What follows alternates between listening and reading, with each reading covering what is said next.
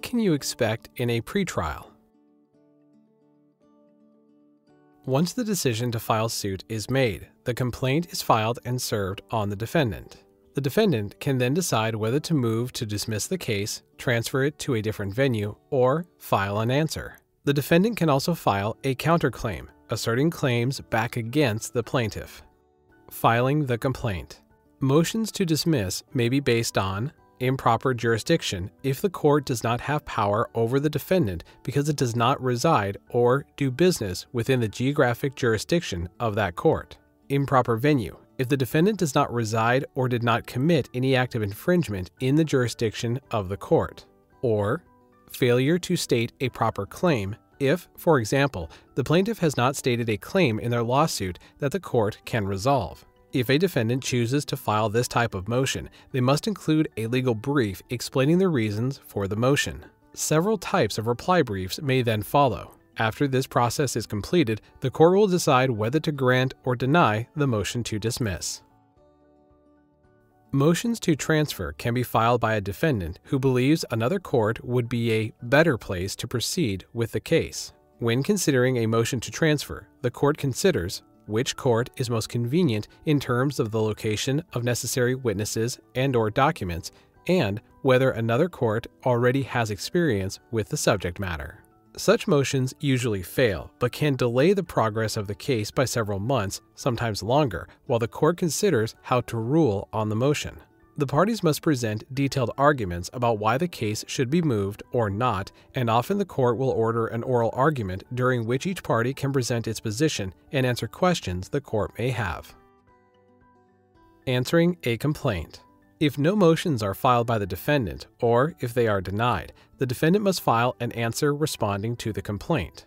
Defendants in patent infringement complaints may respond by claiming the patents were not actually infringed the patents in question are not valid. The defendant has licensed the patents. The defendant is entitled to prior use rights of the patents. Laches. The plaintiff waited too long to file the complaint.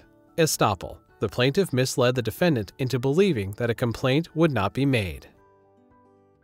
The defendants may also file one or more counterclaims, which are essentially new charges filed against the plaintiff. If such counterclaims are related to the subject matter of the initial case, they may be tried at the same time. If not, they may be served and tried separately, either before or after the initial case. The plaintiff has an opportunity to file a reply and provide an answer to any counterclaim that the defendants file. If a counterclaim is filed, followed by an answer, then the defendants can file a reply to the plaintiff's answer. Once these initial pleadings are filed, which usually takes about 60 days from when the initial complaint is filed, the case is considered at issue and the pretrial proceedings begin. Pretrial procedures. The first steps in the pretrial procedure are the filing by the parties of their initial disclosures and the holding of the preliminary pretrial conference. Initial disclosures must provide preliminary information about each party's positions in the case and disclose the identity and location of witnesses and documents likely to be relevant to the issues in the case.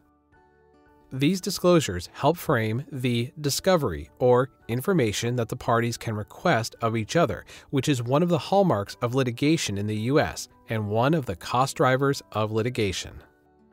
At the preliminary pretrial conference, the judge discusses with the parties the issues likely to arise in the case, the time that pretrial discovery is expected to take, and any issues that make the case unique, such as witnesses in foreign countries that require extraordinary means to obtain their testimony.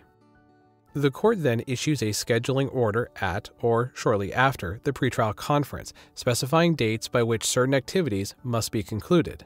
This order often splits the baby between the plaintiff's and defendant's proposed schedules. The plaintiff usually seeks speed, while the defendant delays.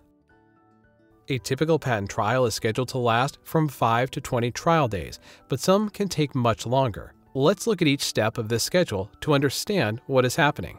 Beginning with a protective order, which is an agreement specifying who can access the confidential information produced during the discovery phase.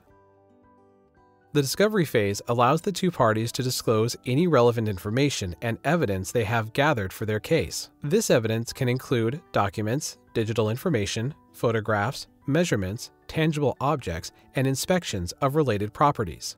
After the discovery phase, both parties can amend their pleadings based on the information revealed in the discovery phase. Close of discovery is the date by which all requests for records, documents, and other evidence must be complete. In virtually every patent case, a dispute arises over the meaning of certain language used in the asserted claims of the patents at issue. These are called claim construction disputes and must be resolved by the judge before trial. Summary judgment is a procedure that prevents a trial when one of the parties can show that its opponent cannot win. That is, if one party can show that the evidence is so clear that no fact dispute exists and that the law requires the case be decided in favor of the party moving for summary judgment, the court can decide the case without holding a trial. Lastly, if no summary judgment is issued, the final pretrial order sets forth the ground rules for the trial. Typically, it identifies all the positions of each party, every issue and dispute in the case that must be resolved by order of the court or at trial, all the documents the parties may seek to introduce to evidence at the trial, and each witness that is expected to be called to testify, either live or via their deposition.